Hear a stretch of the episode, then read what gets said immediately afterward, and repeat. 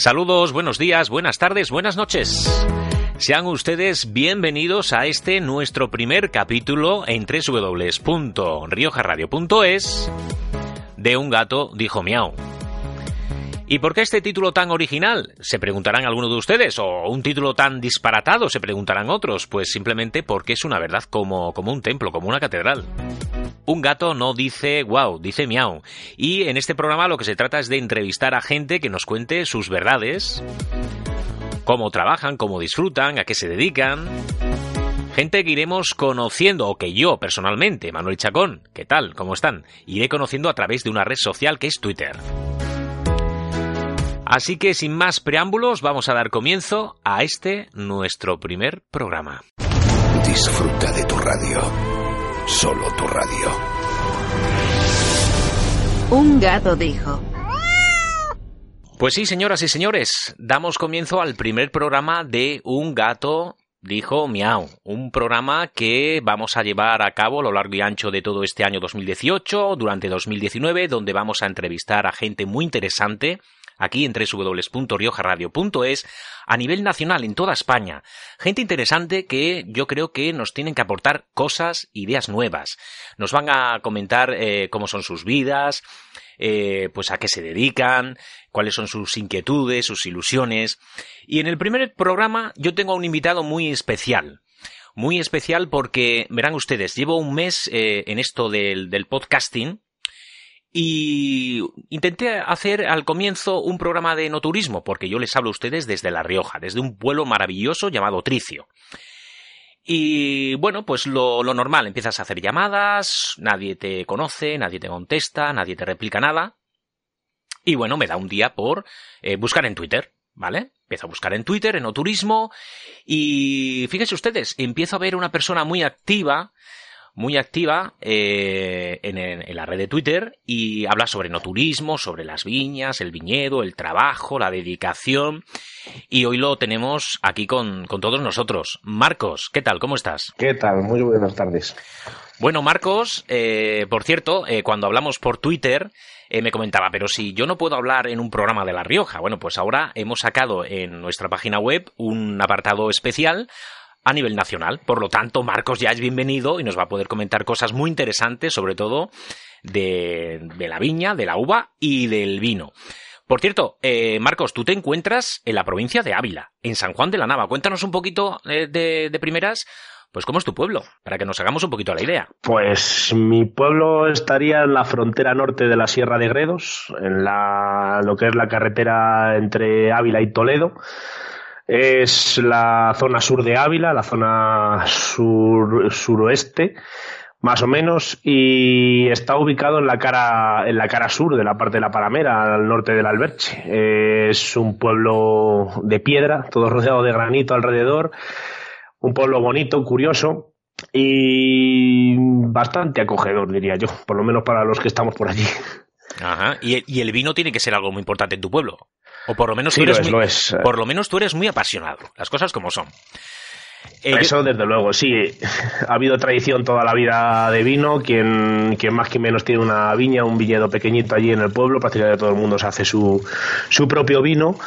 Y es una, es una tradición de, de, muchos años del que todo el mundo, pues, eh, que todo el mundo lo vendimie, lo cuide, lo elabore e incluso se haga su, su aguardiente. A ver, Marcos, para que nuestros oyentes se hagan un poco la idea, en Twitter, eh, una de las cosas que también me llamaron mucho de ti, sobre ti, es que eh, normalmente en Twitter la gente cuelga una foto suya de perfil, ¿vale? Una foto, se hace un selfie, por ejemplo, y se cuelgan su foto.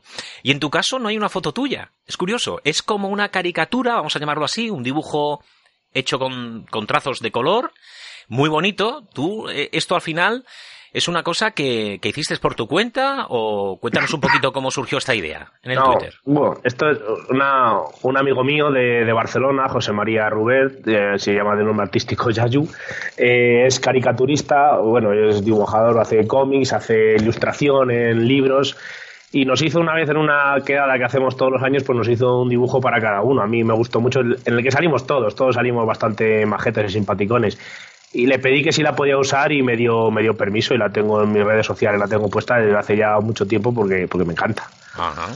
Oye, curioso. ¿Y, lo de marquetes remarcado y la, y la A en color eh, rojo de fondo? ¿Tiene alguna explicación? No, no significa, no significa nada, me gustaba el formato, era por cambiar un poco las letras de Twitter. Los marquetes es el mote que me han puesto toda la vida a ah. mis amigos y conocidos, es como me han llamado siempre. Entonces al final lo llevo un poco por, por bandera. Ajá, muy bien. Aquí todo, El que, todo el que me conoce me, me llama así.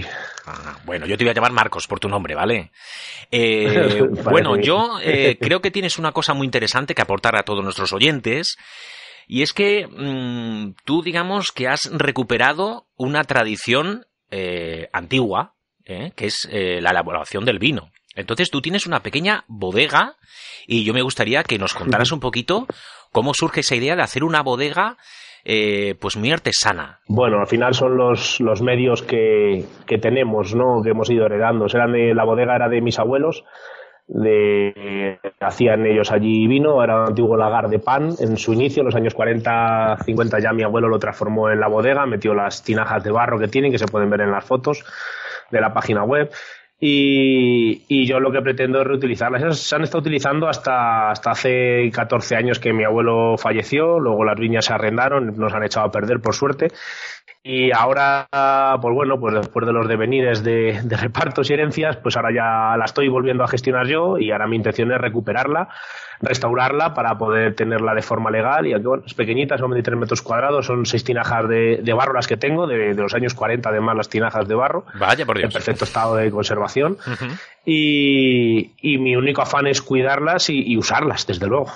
Y, y, el utilizar esas tinajas eh, le da un, un, sabor distinto y más original al vino. Sí, sí, sí se nota, eso sí. Las tinajas son más porosas que el acero inoxidable y al final sí que le dan otras leves características al vino. Aquí la, la uva que tenemos predominante es la garnacha en la zona. En mi pueblo es todo garnacha, hay algo de malvasía raro, no hay ni siquiera albillo, que sí que hay en la zona sur de Ávila pero es prácticamente todo garnacha. Bueno, Marcos, yo tengo constancia de mucha gente que quiere comenzar pues una andadura, vamos a decir, empresarial o, un, quieren crear su propio autoempleo. Y es cierto que uno de, las, eh, de los problemas más comunes que hay es, eh, bueno, pues encontrar dinero o encontrar ayudas para llevar a cabo ese, ese negocio, ¿no? Que quieren desarrollar. Eh, en tu caso, ¿te ha costado mucho esfuerzo llegar hasta donde has llegado? Mm, bueno, hay factores personales que también influyen para, para ese esfuerzo, para decir que sí, que ha costado mucho esfuerzo, pero por la parte que, que comentas del tema de las ayudas, a ver, hay cosas. O sea, hay una subvención, hay subvenciones europeas a, que te dan hasta el 40%, siempre y cuando adelantes el dinero y lo justifiques de forma legal, que creo que bueno, que eso es, que eso es normal en cualquier tipo de subvención. Y luego el otro problema está un poco en, en tener acceso a la tierra y, al lugar de elaboración. Aquí en la zona nuestra, pues ahora tenemos una denominación de origen que hasta hace un año no empezó a funcionar, que es la denominación de origen de Cebreros, que es la que engloba toda la zona del sur de Ávila. Y es una, es una suerte para todos que, que, exista, puesto que la calidad de la, de la uva y del vino pues se podrá demostrar y se podrá llevar con una marca de calidad y eso ayuda, desde luego ayuda. Ahora, si encontrar una tierra que puedas trabajar no es tan fácil. Aquí la gente lo que tiene en propiedad le cuesta prestar o le cuesta dejarlo y porque lo han sudado, porque es una costumbre de toda su vida y les es difícil. Eso es, eso es complicado, sobre todo para el tema del vino. Luego para otras cosas no sé si será más fácil. Tampoco yo estoy más metido en tema de agricultura, en otros, en otros temas, pero, o sea, en otro tipo de plantaciones. Pero en el vino es difícil, ¿eh? es particularmente en mi pueblo, pueblos colindantes, es, es complicado, es complicado. Nos comentabas eh, eh, durante, la, durante la entrevista, ¿no? Eh, que bueno, esto parte a raíz de tu abuelo, ¿no? Eh, Es cierto de que yo quiero entender de que tú eh, has mamado, vamos a decirlo así, llanamente, simplemente como se suele decir, has mamado la, eh, ese, ese querer ¿no? A, a, la tierra. Y creo que lo estás, sí. lo estás transmitiendo eh, día a día en tu, en tu trabajo, ¿no? Eh, pero las viñas eh, que tú tienes, yo tengo entendido que tienen muchísimos años, las cepas. Sí, sí, sí. La que estoy trabajando yo en concreto tiene casi 80 años, son cepas septuagenarias. Eh, plantadas por mis bisabuelos en su, en su momento y la otra que tienen mis tías eh, tiene más de 100 años, son cepas muy viejas. Hay alguna más de, en esta zona de mi pueblo de esa edad eh, y están todavía porque han estado bien cuidadas. en perfecto estado. Hay que reponerlas, hay que, hay que injertarlas, hay que cuidarlas, hay que mimarlas, desde luego, hay que hacerlas las podas bien, hay que hacer las podas mm, mm, más que a, dos dedos para que la cepa no, no, sufra ni se muera, pero oye, hay que mantenerlas y son, son un tesoro. Para mí son un tesoro, además por el valor sentimental que tienen, ya no solo por el valor de la calidad de la, de la propia uva que dan y de la propia cepa en sí misma. Oye, por curiosidad, ¿cuanto más años tiene una cepa, mejor vino da? Mm, bueno, yo creo que influye, eso influye, desde luego, la edad de una cepa influye. Ahora mismo la garnacha sí que es una cepa en la que a partir de los 45-50 años, ya son más años que los que tengo yo, está en pleno apogeo, eh, una cepa bien cuidada. A partir de los 10 años yo creo que ya estaría bien para funcionar en este formato, pero si luego te vas a otros viñedos como pues el Tempranillo, como tenéis vosotros allí en, Rioja o en Ribera de Duero, a los 10, 15 años hay mucha gente que las, que las saca, las levanta y replanta, pues porque buscan otro tipo de producción, buscan una cepa más joven, con más fuerza, buscan más cantidad.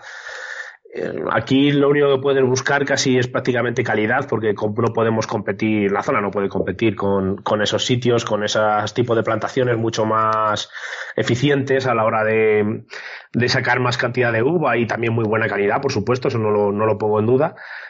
Pero mm, yo creo que competir con la edad de estas cepas y con la calidad de estas cepas por la, por la gente que las ha trabajado mm, tan particularmente, yo creo que no hay, mm, no hay zona en el mundo que pueda competir a este nivel. Bueno, pues eh, vamos a. Así, la, me la juego. casi que te la juegas, sí. Casi que te la juegas porque la gente con el vino depende, con las, con las zonas propias de cada uno. Bueno, pero lo vamos a dejar así, hombre. Es normal que cada uno. Lo, vemos, cada, vemos con más cariño más objetivamente. Claro, cada uno barre para su casa, se suele decir. Eh, bueno, em, hemos terminado ya la época de la, de la vendimia. Y bueno, yo he visto una foto en tu blog que salen, creo que son tus manos manchadas, trabajadas. Eh, es duro trabajar en el, en el, campo y seguís ahí por la zona de Ávila, por tu pueblo. ¿Seguís eh, con la tradición manual de recogida de la uva? Sí, sí, a las dos sí. Eh, duro siempre es. Mm, primero es duro porque, porque el trabajo es, manual eh, y no hay más tutía y luego por la por lo agreste del terreno los viñedos que tenemos son viñedos en cuesta casi todos son viñedos en vaso que es difícil que no puedes meter maquinaria más allá de una motoazada pequeñita además o mucha gente pero mucha sigue sigue arando con, con animales con borricos con mulas o con o con caballos depende más o menos cómo, cómo se maneje o del animal que tenga y, y, es costoso, es costoso de hacer. Y luego, aparte de que todas las, las, podas en verde, todo eso hay que hacerlo de forma manual y, por supuesto, la recogida. La recogida de la uva hay que hacerla de forma manual. Entonces, sí, eh, las, te das tus, tus palizas, pero al final tiene su recompensa, ¿no? Te tiene que gustar. Esto, si te gusta, pues ya dice el refrán, no sabe con gusto no pica. Claro. Pues, al final disfrutas de una manera o de otra, acabes baldado, llegues a casa, te metes en el sofá cansado pero al final ha un día duro de trabajo y estás contento porque las cosas van saliendo bien. Pues fíjate, Marcos, yo recientemente estaba hablando con un conocido mío que es pelotaria aquí en La Rioja y me estaba comentando lo que extraña de que aquí nuestra comunidad pues esté perdiendo uno de los uno de los sentidos de la vendimia, ¿no? Que era ir a recoger la, la uva entre familiares, conocidos, amigos, hacer una quedada para comer, eh, para estar en familia. Era como un motivo muy familiar de unión y, aquí, pues es cierto que me estaba comentando este amigo Pelotari que esa tradición pues se ha ido diluyendo. Eh, pero yo tengo entendido que ahí por tu zona eh, sí que seguís con esta tradición, ¿verdad? Sí, sí, sí. Y además yo creo que todavía va a pervivir un tiempo y, espero que así sea por la, por la parte que me toca. En principio hay dos razones fundamentales. La primera que es todavía caro, la uva está barata y, es difícil de poder pagar una, a una cuadrilla para que te venga a hacer el trabajo, que te lo hagan bien.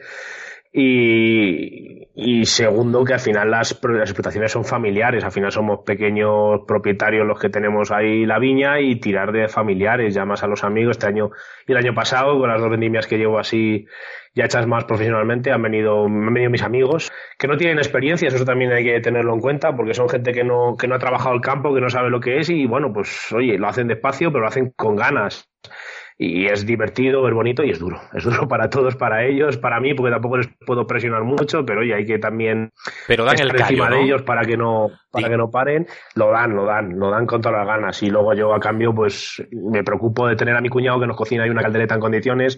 Por eso, un buen vino, que por es eso, mismo te, eso mismo te iba a preguntar, porque es que he visto una foto de una caldereta espectacular y pones de mi cuñado en tu web. O sea que tu cuñado es un manitas, os hace de comer cuando vais de vendimia. Sí, sí, sí, sí, es un crack. Él nos prepara una caldereta de cordero allí con unas patatas asadas maravillosas y disfrutamos, disfrutamos. Por lo menos fue una buena recompensa.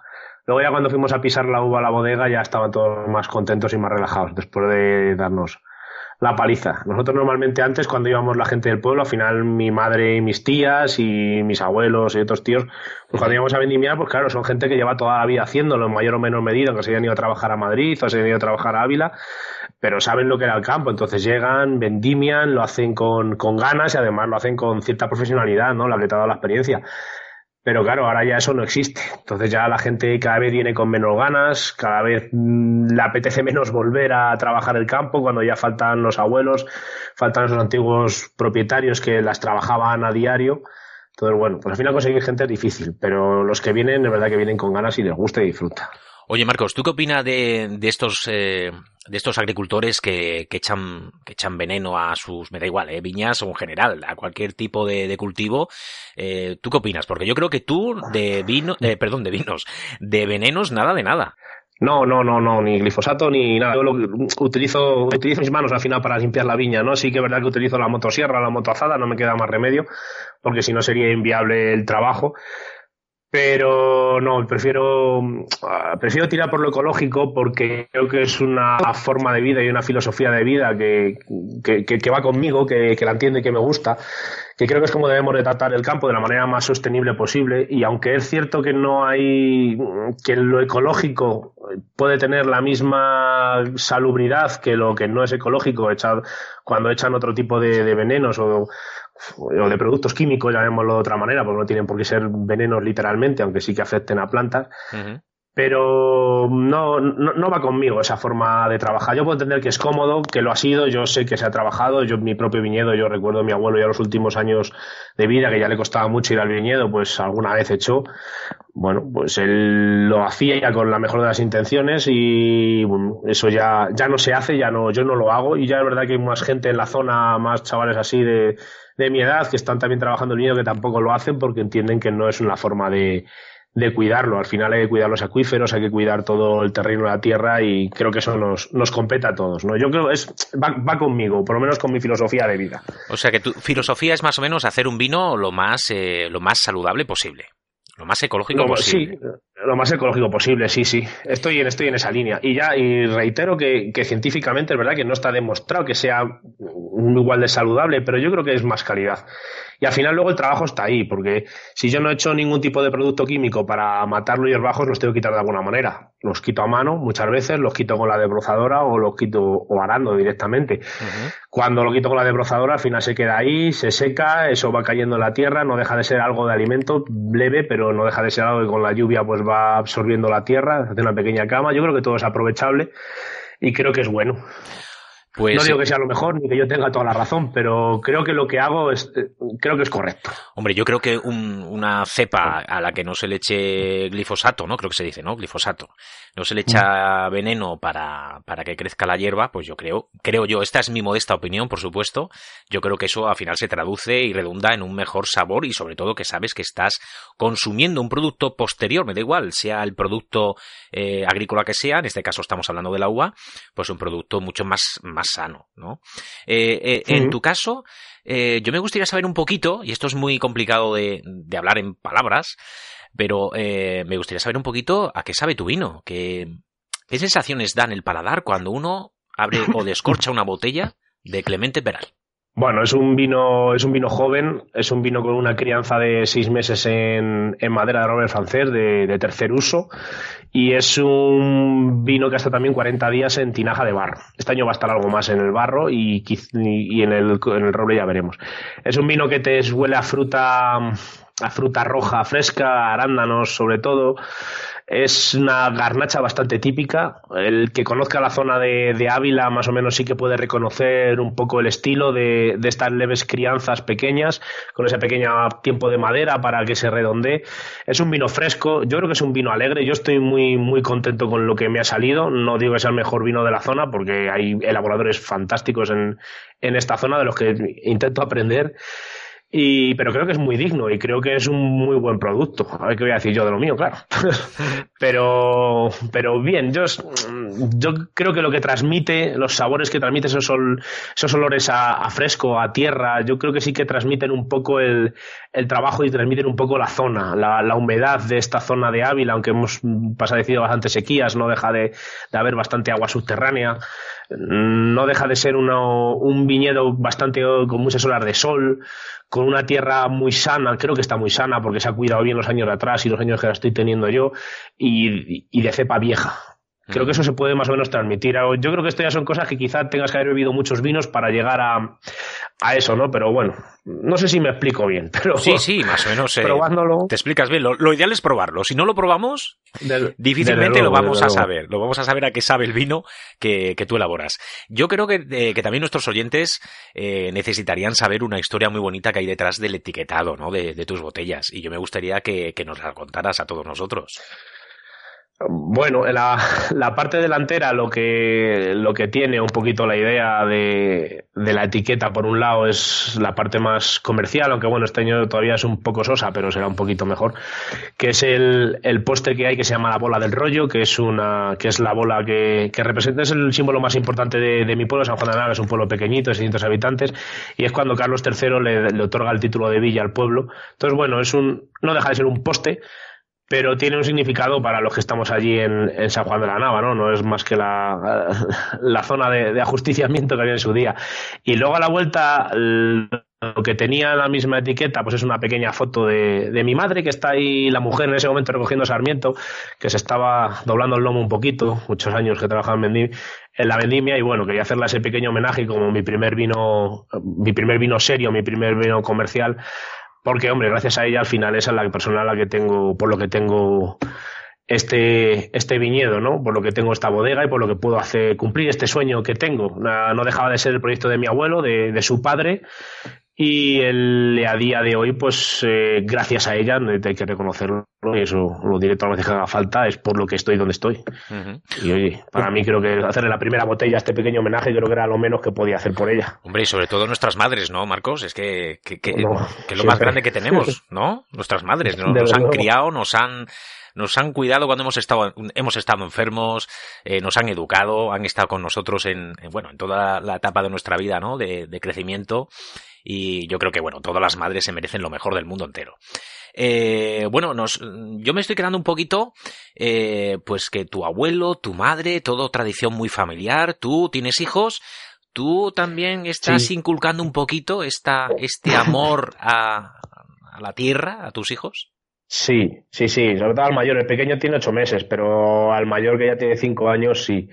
Pero estoy haciendo solamente la parte del amor. La parte del trabajo prefiero que se lo tome con calma y él de vez en cuando me ayuda. Le dejo unas tijeras de podar y me corta algún hierbajo, algún cenizo, alguna planta así que me sobra, porque le entretiene, pero nada, está diez minutos, media hora como mucho y luego ya está. Pero sí que está por allí, le gusta, lo ve, ve las uvas, ven cómo van creciendo, ya las distingue, entiende un poquito lo que son los zarcillos, lo que cuando van naciendo las hojas y eso es fantástico cuando él te va preguntando te va va indagando y el porqué de las cosas y por qué van creciendo y, y, y, lo que son las partes de la planta la raíz los tallos las flores todo. Es, es una maravilla y jo, yo lo agradezco muchísimo. Yo desde pequeño he trabajado desde bien pequeñito la viña vendimiado en cuanto ya tenía 13 años, que ya era prácticamente el más grande de la familia, ya me dediqué a cargar cajas y he estado siempre haciendo trabajos y he tenido mi época de llevarlo un poco peor, de no tener ninguna gana de ir a la viña, porque me tocaba trabajar como el que más. Uh -huh. No digo que los demás no lo hayan hecho, pero yo me veía que trabajaba mucho. Y, y, no quiero que esa parte la sufra, porque voy a intentar, en la medida de lo que pueda, que él solo disfrute. Y cuando quiera hacer algo, oye, bienvenido será siempre. Uh -huh. Hombre, yo entiendo que tú trabajas, he hablado antes de, de tus manos, ¿no? Eh, que ya sí, eh, sí, sí. En, el, en tu página web se ve que son manos sufridas, eh, manos trabajadoras, ¿no? Pero yo, yo te veo también muchas veces con un poco de, eh, pues de sentido de, del humor, ¿no? Porque veo aquí una, una foto eh, que son tus pies, que yo lo sé, que son tus pies. Ahí eh, se ven solamente los pies, ¿no? Como, Sí, como sí. si estuvieras recostado, descansando, y no pones descansando, pone trabajando duro. O sea que, Sí. para, que para, ti traba- para ti trabajar duro es tumbarte a la fresca y, y ver la, la viña desde lejos. Eso sería el mejor trabajo duro que podríamos tener. Hombre, y si es, y si Nah, es, ese- y si es pagado, mejor. Hombre, ya te, ya te digo. Nada, ese día fue, fue una buena paliza. Llevaba ya unos días con la. De hecho, se ven en la foto ahí la, los hierbajos amontonados que he ido sacando de desbrozarlos. Y estaba abriendo las cepas. Estuve ahí ese día abriendo cepas para que entrara bien la luz en la. Porque este año, al haber sido tan, haber llovido tanto y haber tenido tanto agua, todo tiene sus pros y sus contras. Nunca llueve a gusto de todos. Y esa para agricultura menos. Pero este año había mucha hoja verde, tapaba mucho la uva, habría que abrirlas un poco para que entrara luz. Y al haber tanto mildew por la zona, que son los arañitas, los bichitos los- estos que andan por allí molestando, Sí, que pues era importante que, que corriera aire. Entonces, bueno, si las abro, pues al final hay más viento que pueda pasar entre las, entre las hojas y eso podría ayudar en, a limpiar un poco la, las cepas y muchos bichos podían simplemente irse con el, con el propio aire, ¿no? Y, y bueno, pues después de darme una, una buena zurra que estaba, estaba baldado y estaba yo con mi Coca-Cola y, y sentado un poco en una, en una piedra viendo pasar la tarde y bueno, me, me hizo gracia la foto y ya ahí la dejé. Y la colgaste, Pero sí, sí, y la colgaste en la web. y la colgaste en la web. Oye, yo, yo te quiero hacer otra pregunta, porque a mí me intriga mucho. Tienes una foto de una puerta. Una puerta pequeñita. Y fíjate, Sí. yo tengo una, una amiga aquí en Santo Domingo de la Calzada, no voy a decir su nombre porque igual se me enfada si escucha el programa, eh, que le encantan las puertas. Y el otro día me estaba hablando de que las puertas tienen una maravilla porque tienen historias por detrás, no sé qué. Y, y veo que la primera de tus fotos es una puerta. ¿Tiene alguna simbología esta puerta? Es la puerta del viñedo. No, mm, no sé ni los años que tendrá. La he conocido así siempre. Y cuando han hablado algunos años atrás de "Ah, a ver si la cambiamos y ponemos una puerta un poco más decente y tal, yo siempre estaba empecinado a dejar esa puerta como está, que no hace daño a nadie y ahí no entra nadie a robar. Y, y, pues esa puerta, mm, no sé siquiera si la haría mi abuelo. Lo mismo la tenía mi abuelo. Yo imagino que sí, que sería ya hecha por los tiempos de mi abuelo. Y luego al lado ya sí, ya tenemos otra puerta en la pared con sus dos somieres de rigor. No hay finca que no tenga dos somieres en Castilla para poder entrar y salir. Y que por donde entramos ya con, lo, con la, pues hay que meter la motazada o lo que sea, que por donde se entra. Pero esa puerta es la, la puerta de la viña. La que yo llevo viendo toda la vida desde pequeñito, por donde hemos sacado las cajas de uva, por donde hemos entrado y hemos salido siempre. Una puerta de, de, de vida y de, y de tradición, ¿no? O de tradiciones. Sí, sí. Eh, yo, yo he visto en tu página web, si me permites, voy a decir el nombre de tu página web, clementeperal.com o www.clementeperal.com y, y todavía no tienes una tienda para poder eh, ver los precios de, tu, de tus vinos. De esas joyas Pues que, tú, lo- que tú estás criando con tanto amor y con tanto cariño. Lo vamos a arreglar en, en estos días. No, si alguien tiene curiosidad, que vaya entrando y actualizando cada día, que, que será, será cosa en breve. Nada, es cuestión de, de infraestructura. La pondremos tienda online y, y podremos enviar a cualquier punto en principio de, de Península y Baleares, que es lo que tengo ya pactado. Luego intentaremos que llegue sin problema a Canarias, excepto en Melilla. Cualquiera, cualquiera de los, vamos, el, el vino que tenemos, en principio solo es uno. Bueno, Marcos, yo creo que eh, vamos a concluir ya nuestra, nuestra charla, nuestra entrevista. Creo que nuestros oyentes te, te, ha- te han ido conociendo a lo largo de esta breve pero intensa conversación.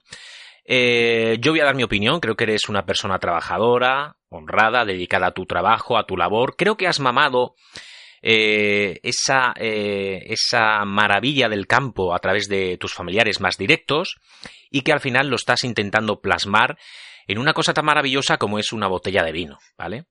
Que cualquiera de nuestros oyentes, pues, como has anunciado, en breve va a poder adquirir o comprar en tu, en tu página web www.clementeperal.com.